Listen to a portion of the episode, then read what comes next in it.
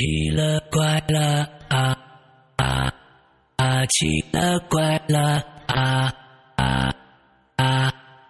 各位听众，各位观众，大家好！现在来到了我们呃《哈喽怪谈》八周年生日大趴的这个第五个环节啊，我们请到了第四位受访者是谁呢？来，小西跟大家打个招呼。大家好，我应该不是新人了，嗯，所以我不用太过多的介绍，应该都熟悉。没错然。后今天也是给我们的小朋友过生日，哎八岁啦，生日快乐！哎，就是跟这个小西做节目啊，每次都非常非常的轻松啊，因为他基本呢，我就不用说什么话了，他该说的都说了啊。嗯，好吧，接下来咱们时间也不多啊，完了之后四十分钟的时间来给大家讲一个什么故事呢？来吧，嗯，啊，现在是开始了，开始开始吧，开始吧。好，嗯，好呃，今天准备了一个比较长的一个大故事，哦然后在讲这个故事之前，我还是像以往一样，先给大家讲一个小的小故事作为开头的一个引子。好的，嗯、这个小故事就发生在这周，就非常近。嗯我现在对我现在在的一个一个公司是在一个大厦里面，嗯然后是一家游戏公司。嗯，然后我每天上班的时候，因为现在特殊原因嘛，所以大厦电梯里乘坐的时候不能超过五个人。OK，然后我我所在的那个公司楼层在九层，嗯它的那个大厦电梯是分左右两边分开的，就是嗯单号和双号电梯这样子。嗯。然后每天就是因为这个单双号，还有就是电梯也是限制人员上去，所以嗯。九层也对我来说就当减肥啦。我有我有的时候就会走着走上去去，哎，对，然后这件事情就发生在我这周的某一天走上楼梯时候发生一段非常奇妙的事情。，OK，那天我是还是像以以前一样嘛，我嗯。刚打开我们那个走楼梯的那个那个楼梯间，我好像我我当时是在跟我朋友聊天，我不太确定我走几号楼，嗯嗯我一般都是走走好久之后，我会抬头看一下那个楼层，差不多九层之后，我会在心里面有一个大体的一个时间计算。然后当时我记着应该是走到四层的时候，当我再走上去，楼梯的一个正中间就摆着一个轮椅，是一个空的轮椅。那个轮椅就正对着我，就好像我刚走到那个中间嘛，我再嗯想坐过走走先走上去的时候，就有一个空的轮椅对着我，嗯好像上面坐着一个人等着我上去一样。嗯当时，嗯，我心里就是觉得有点奇怪，为什么放着一个轮椅在那边？我也没有多想，继续绕过去，上了五楼。等我刚刚上五楼的时候，还有一个空的轮椅摆在那儿。嗯位置，就连那个呃，大概我一眼望过去长得都一样，就还有一个很，对，第二个轮椅摆在那个楼梯间，等着我上去，就正对着我上楼的那个位置。嗯然后当时我其实就感觉有点毛毛的，嗯因为这这这些诡异的事情比较多嘛，我就有嗯点警觉。嗯。然后等我上到第六层的时候，第三个轮椅出现了，它依旧是那样子摆着，嗯然后我就就非常害怕了，但是也也也没有办法，因为上班上班时间比较紧，我就继续往上走。大概我现在跟我朋友聊天嘛，我也跟他说了这个事儿，可能我当时比较投入，我就嗯忘记了看电梯，就是楼梯间的那个楼层号，嗯我就走到了第十层。等我走上去之后，我打开又发现不对啊，嗯我可能多上了一层，然后没办法，我只能就再走下去，走一层。嗯我就又打开电梯间的门，然后往下走的时候，刚刚往下走，就发现有一个轮椅正对着我下楼的方向。我就就像是他推着自己的那个轮子走上来一样，就是跟着我上楼了。我的天哪！对，非常害怕。我不知道这个轮椅是不是四五六三层楼的那那三个，嗯，还是说新的一个？但是我上楼的时候是没有见到它。OK，就我呃发现我走错的时候，我回去看那只轮椅就正正的摆在那边，OK 然后我当时就是已经感觉到我的心在狂跳了，OK，然后我就绕过它回到了我的公司。这算是一个小事情，跟大家分享一下。所以你没有去这个干完了完之后去嗯找这个轮椅到底出现没有出出现过？没有，其实我当时绕过那个轮椅的时候，我内心中就有一个邪恶的想法，我想去坐在上面试一下，啊、后来放弃了，就还是怂了嘛，就没有敢。这只是对作为开头的一小个小故事跟小故事嗯已经非常牛逼了，接着这大故事能恐怖到什么程度？好。这个大故事来自一栋房子，嗯，还有一些房子里面的零件，嗯还有一个女人，嗯对，这三部分组成。这个女人你们都认识，我也认识，嗯她曾经出现过我们的一些记忆里。啊，这个女人是谁呢？嗯就是我曾经故事里面讲过的一个 NPC，她叫大玉，是我的好朋友。，OK，大玉呢，嗯，已经好久没有去过他姐姐家了，他的嗯。亲姐姐一奶同胞的。嗯。然后，大玉他们他老家是河北的，嗯。他姐姐家住在距离他家不远的一个镇子上，其实就类似于城中村那个样子。，OK，然后，嗯，从镇子上最热闹的镇中心出发吧，大概开车要嗯二十多分钟的一个路程，还要路过一大片小麦地，嗯然后再走十多分钟的，嗯，用土做的那个路，就那种土坯路。嗯然后就会看到一间枣红色的大门，青砖白瓦的一个呃样子，背朝大路边站在那里。那个嗯房子就是大玉的姐姐家。要想走过这间房子去他那个正脸进门呢，就必须穿过一条就是四周都长满着不高不矮的一些青草的一个小路。嗯这个就是大玉的姐姐家，就大体的一个环境就是这样。OK。嗯他的姐姐呢，嗯，就是一家都去串亲戚了嘛，还有一个七岁大的一个孩子，就是大玉的一个小外甥女，就可以嗯叫她小娟吧。嗯，就关于这个小孩儿也是挺有故事的，因为这个孩子脾气特别古怪。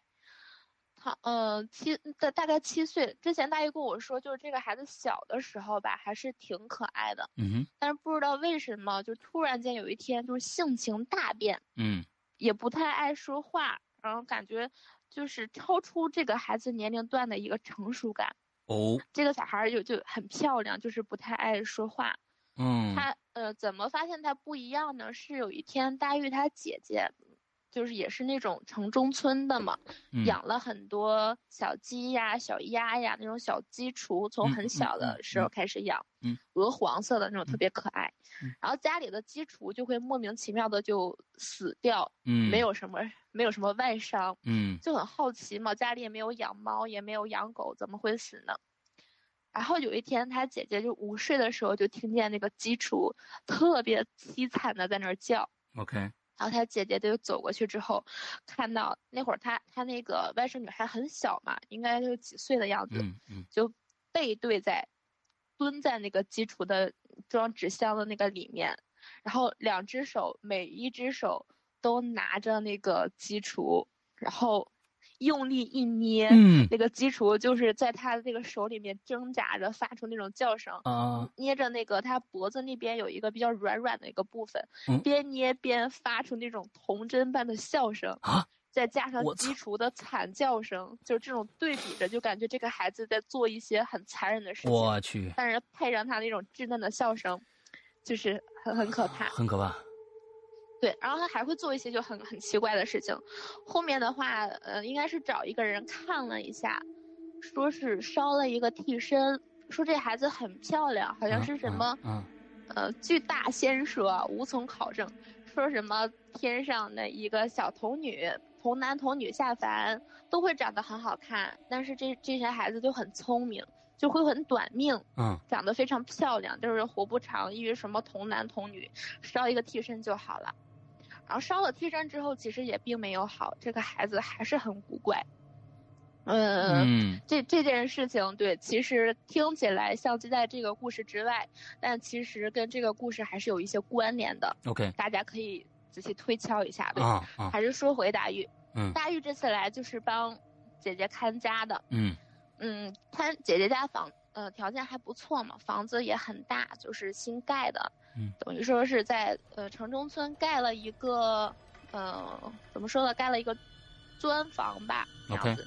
然后卫生间什么的都在屋里，就是平房平房那种，还是很不错的，就跟楼房差不多。嗯，就是交通不太方便，然后从他这个房子去镇子上，就我前面说的，徒步至少走一公里左右的一个土坯路。嗯，然后土坯路两边都是一些小麦地，很可怕，然后才能走到公路上。公路上平时也很少来车。嗯。然后他姐姐当时差不多一周左右才能回来，嗯，然后家里养也养了一些植物呀，还有什么小乌龟呀，想让大玉帮忙照看一下，嗯，然后来之前呢，也跟大玉说了很多，比如说什么，你不要去主卧，因为主卧的灯会很刺眼，OK，你晚上玩手机的时候可能会伤害到你的眼睛，就类似这样的话，啊，嗯，大玉刚住进来的第一天就是一个阴天。嗯，一整天都没有太阳，然后他就到了姐姐家，当时天就已经黑了嘛，他收拾好在屋子里面溜达一圈儿，就可能几天都没有住人，房间里就有一股不可以描述的味道，就是怎么说呢，就感觉像什么东西，嗯，正在腐烂的那种味道。OK，然后他就开窗通风，每个房间都溜达了一圈儿，姐姐刚嗯就是盖好的房子嘛，这段期间他也没来看过。然后他就先去了主卧，打开了灯，他发现主卧的灯没有姐姐说的那么刺眼，就感觉还是昏，有点昏暗。相反来说，嗯嗯。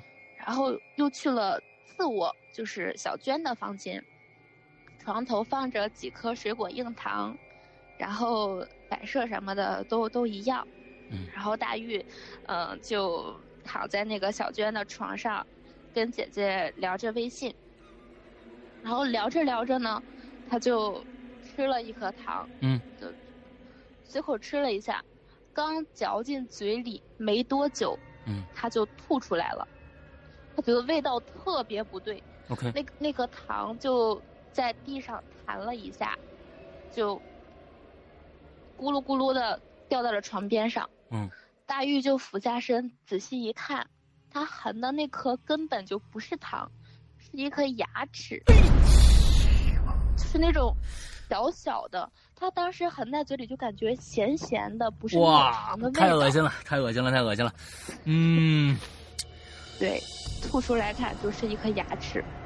然后他当时也也没有多想，他觉得可能是小娟的恶作剧嘛。因为小孩子那个年纪就是换牙的时候，可能把牙齿掉下来之后放在糖里面包着，想给别人一个恶作剧这样子。嗯嗯。然后他跟他跟姐姐说了这件事儿，之后他又去了主卧。嗯，主卧的话很漂亮，除了灯光有些昏暗，嗯，不像姐姐说的那么刺眼。床的话也很大，嗯，然后姐姐是一个特别整洁的一个人，嗯，床单被单铺的都非常整齐，嗯，然后床上也是那种成套的四件套，嗯，但是只有一个枕头非常的突兀，嗯。嗯，床单上都铺的非常整齐，只有一个白色的枕头，就被随意的丢在这个被子上，就感觉它像这个床长出来的一块白斑一样，特别的突兀，也没有很整齐的摆放在枕头上。OK。然后大玉就拿起这个枕头看了一下，它是那种棉布料的。但是摸在手里的手感，感觉里面好像是滑滑的，丝丝滑滑的，嗯，就像嗯，怎么说呢？就就感觉里面装了一些缎料的东西一样。OK。当天晚上呢，大玉就把这个枕头压在了原本有的就是那个两个枕头之上，嗯，睡了一觉。睡了一觉之后，那一晚上他都在做梦，总感觉有人像掐着自己脖子一样。特别难受，勒得他喘不上气来，然后那一晚上他都没怎么睡好。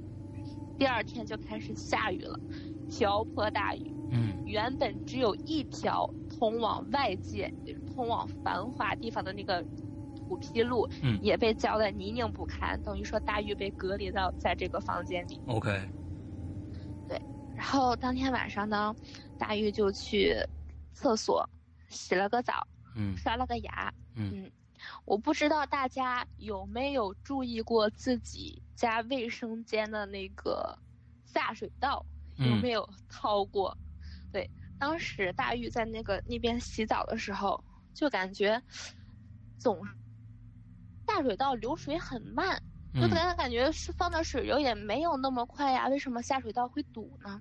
然后嗯他就尝试着找了一些东西想掏一掏。一开始呢，只是掏出来了一些头发，就是可能下水道里有头发很正常嘛。然后接着洗，嗯洗完之后发现还是会堵啊，没有什么，没有什么那个，没有什么用处。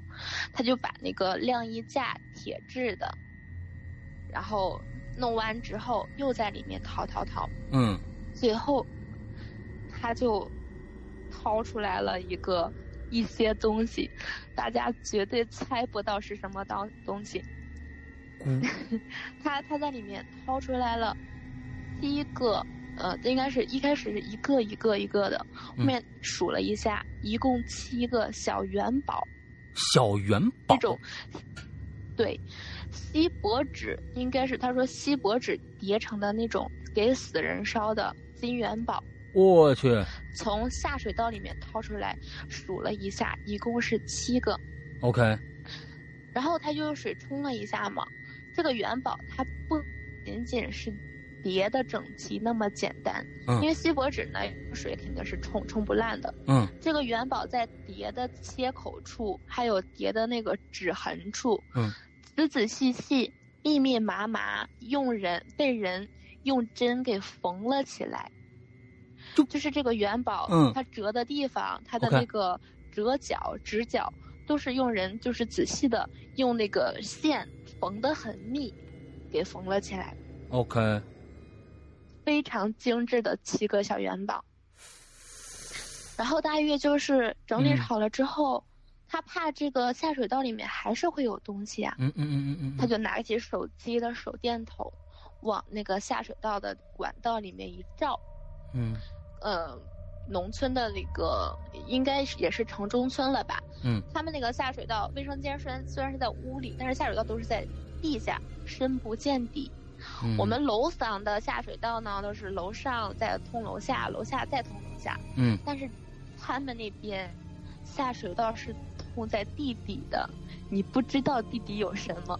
所以大玉当时用手机看了一下。OK，那个管道应该是铁的吧，反正嗯。我也不知道什么材质。嗯哼。管道上像是有人被刀刻了一个字一样。嗯他仔细一看，好像是谁谁谁到此一游，，OK，但是只能最近最近的一个字离他的是游字，再里一边是一字，就是这样顺顺顺，嗯然后唯独名字看不太清。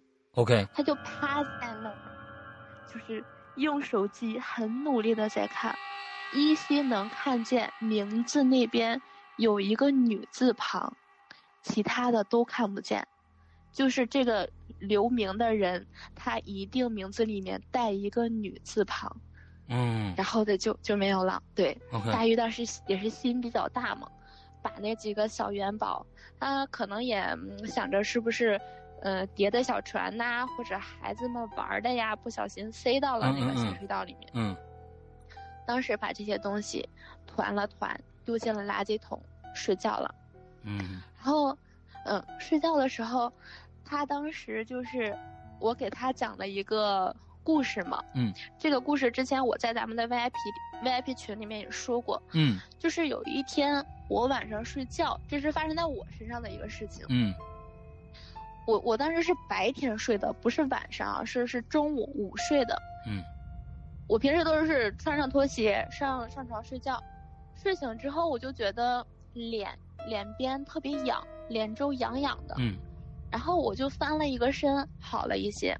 等我再翻过去，脸还是有一些痒。，OK，我就睁开眼睛一看，我的拖鞋整整齐齐的，鞋尖儿对着我，摆在我的枕头旁边。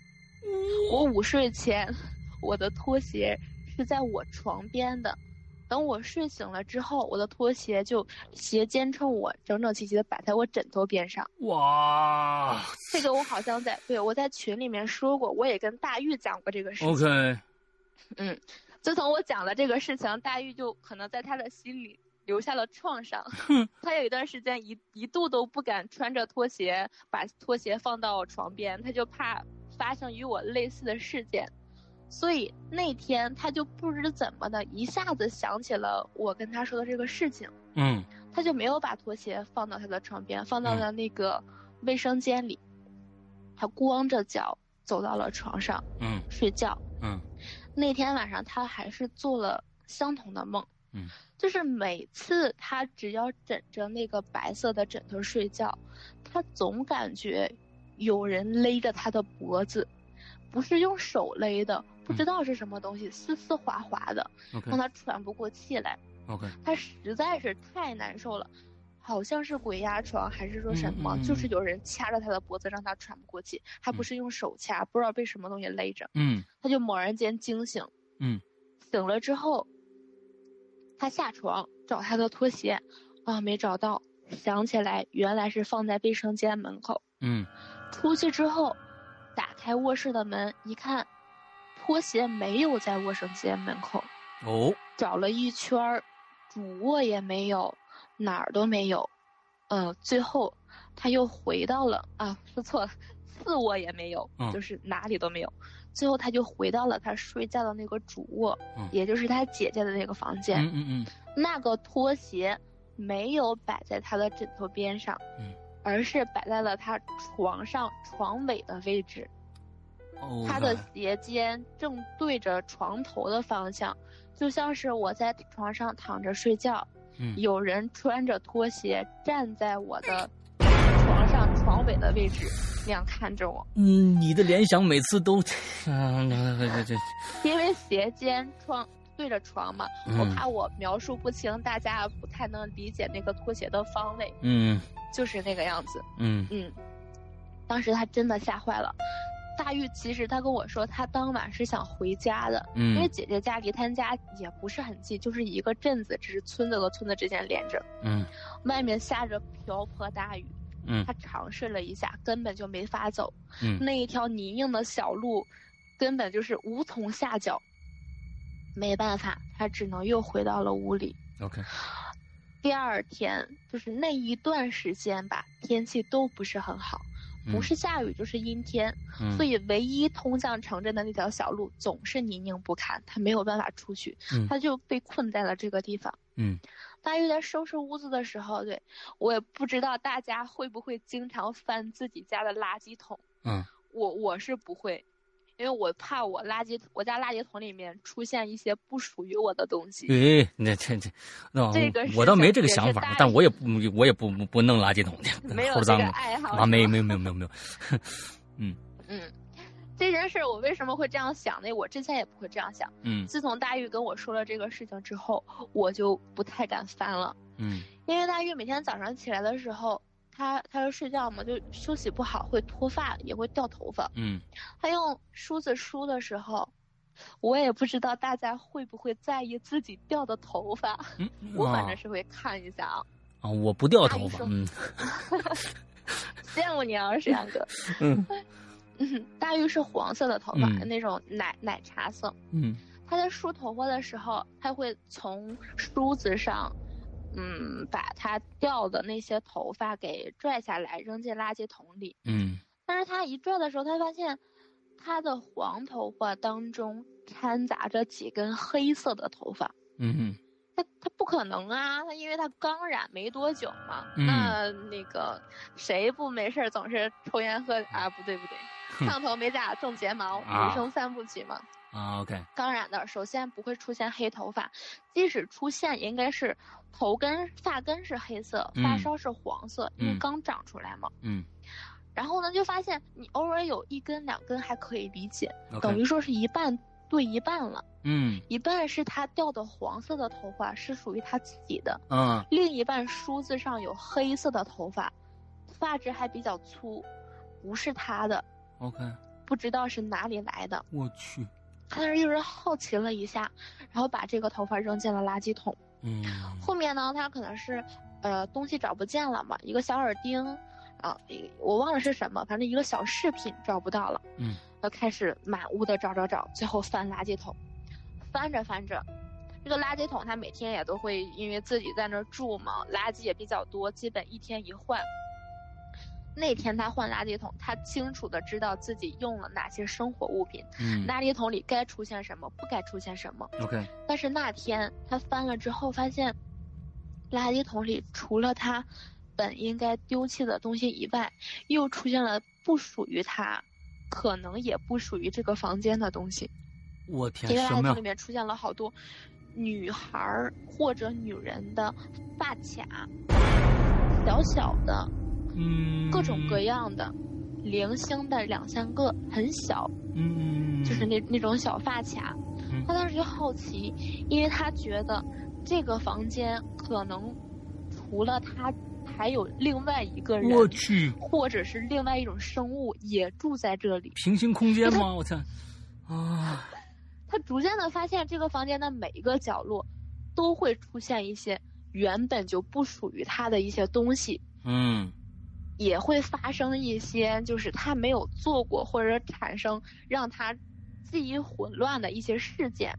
嗯他当时那会儿也是天快黑了嘛，他就满屋的去找，他想去验证，他四下的一个房间去找。主卧除了有一张大床之外，还有一个衣柜，那个嗯衣柜也比较大，嗯足可以容纳一个人，没有问题。嗯他当时就想打开衣柜看一下里面是不是藏着一个人，然后他就想起了之前他的一个事件。，OK，这个之前听过我节听过我节目的应该都有印象。嗯嗯嗯有一次我晚上去大玉家陪他睡觉，嗯然后晚上我听见有人在敲门，嗯之后我起来一看，不是有人敲门，是大玉，他在敲他自己衣柜的门。，OK，边敲边喊问：“藏好了吗我去，这样一个故事我想起来，我想起来，想起来了，？”对，贴假睫毛那也是 不是起来这个，贴贴假睫毛那也是他吧？对，同一天啊都是他。对对对对对，嗯嗯大玉打开柜子之后，发现没有人，也没有也没有什么东西，嗯但是有一个很奇怪的一个事情。衣柜里大家可能都会放一些防潮袋，反嗯正我们家是会放，嗯，我不知道大家有没有知道。嗯防潮防潮袋正常的话，里面不是会装一些什么小球球嘛，那种什么干燥剂。如果说衣柜潮的话，它会有水在里面。嗯他他当时看他姐姐家衣服那个防潮袋，他刚进去住第一天的时候，里面还是有一点点水的，因为刚嗯开始收集潮气嘛。嗯当他打开门再一看，整个防潮袋全都是黑色发霉的，，OK，里面收集的全都是黑色的水。黑色的水，对，就是还是嗯那种带着那种霉毛的，嗯。这才短短几天的时间，就是防潮袋已经变成了那个样子。嗯。不知道这个防潮袋是吸了什么气体。，OK，嗯，然后他就特别好奇，那天晚上他又做了同样的一个梦，嗯。有人用着什么丝带还是丝绸类的物体，嗯。在不停的掐他的脖子，真的太难受了。嗯。他打开灯，对，打开灯之后就发现有一些嘶嘶嘶的声音，嗯。很小，嘶嘶嘶嘶嘶，然后边嘶嘶嘶就边传出一股恶臭，，OK，非常难闻。这个味道就已经从他第一天到现在，嗯。就已经越来越难闻，嗯。而且很奇怪，每次都是在他打开灯的时候，这个味道就会很强烈。嗯。然后又又过了一天，就是一天一天就已经这样过去了，嗯。还是每天类似这样的一个事情，不属于他的东西会发生。然后有一天，大玉就是闲着没事儿嘛，嗯。把次卧床边剩下的那个几包糖打开了，然后发现都是正常的糖，，OK，那怎么就那么凑巧，只有他吃的那颗里面牙包着一个牙齿？嗯对，他就很好奇，然后他也把这些怪事跟他的姐姐同步过去了这个信息。他姐姐就，嗯，我们家之前就没没有过这种情况呀。嗯这一段期间，大玉他发现了一个规律，只要他一枕着那个白色的枕头，他就会做那个噩梦，有人像用什么东西掐着他那个脖子。哦 OK，只要他一打开主卧的灯，就会听见呲呲呲就这这一类的声音，然后伴随着一股很难闻的味道。嗯终于，大玉有一天，他真的忍不住了，他要探寻这个真相，他就嗯搬来了一个凳子，嗯对，把把床垫掀开，然后站在那儿。他家那个是一个大的，等于说是花瓣灯的那种。嗯，他姐姐说了呀，这个主卧的灯很刺眼呀，为什嗯么这么昏暗呢？嗯感觉就像有一个黑色的阴影在灯里面，不让这个嗯灯泡变亮。嗯哦把灯，嗯，把灯拧开一看，大鱼当时都要吓死了，因为灯里面是一个刚刚长毛还没有发育完全的一个死老鼠。夏天嘛，嗯嗯嗯天气也比较热，啊那个老鼠的内脏已经全部出来，并且一打开灯，它是受热烤的吗？一烤，就在那儿滋滋滋滋滋的发出肉被烤焦的声音，然后那种恶臭也会伴随着。，Oh my god，他当时终于找到源头了，嗯找到问题的存在了。嗯当时就是他像被人注入了一股力量一样，嗯我知道了灯的来源，那我也要探求这个枕头里面到底有什么奥秘。嗯他把枕头外面的那一个棉布的一个白色的枕套嗯拉开，嗯，里面有一个枕芯儿。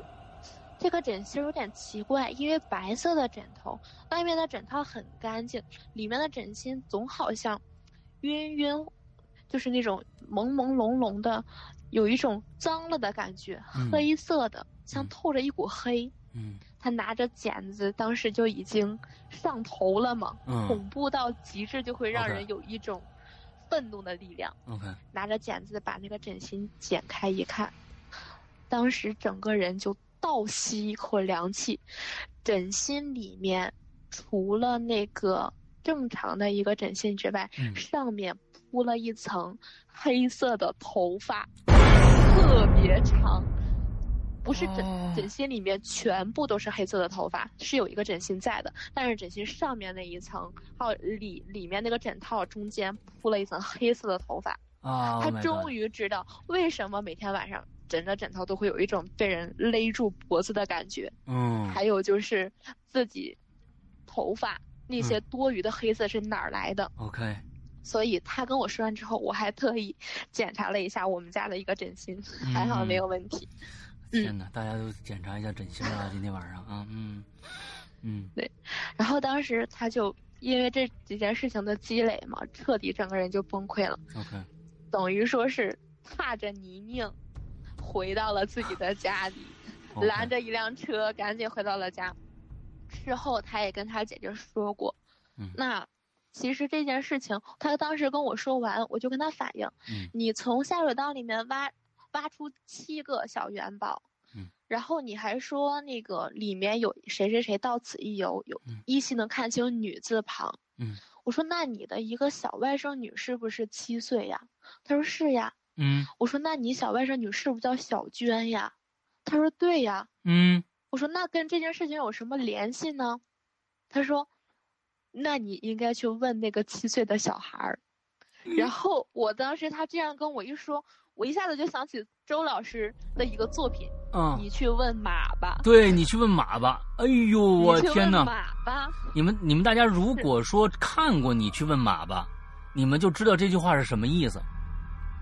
但是呢，你光这么说，你你你体会不到为什么说你去问马吧，跟你去问小娟吧，嗯，这些事情可能只有小娟来知道。那嗯。大家如果想探究真相的话，那就你去问马吧。我的天呐，哇，精彩精彩精彩精彩！到最后居然给了这样的一个反转，是哦，而且关于小娟还有一些故事，那就下次再见喽。哎呦，真的是非常非常的精彩啊！这这又是给我们又埋了一个坑，看来是这个小溪还能来节目里面说好多次呢。感谢小溪，感谢小溪。只要大家不烦，我一直都在。哎，绝对不会烦的啊，绝对不会烦的。我估计呢，这近一段时间我还会找你，好吧？好的呀。啊，那今天先这么着。好，祝鬼影八岁，哎，不对，Hello 怪谈八岁生日快乐！我是小溪，我永远爱石阳哥，永远爱节目，永远爱大家。谢谢，谢谢小溪。OK，今天时间不早了，赶紧休息啊，拜拜。好嘞，拜拜。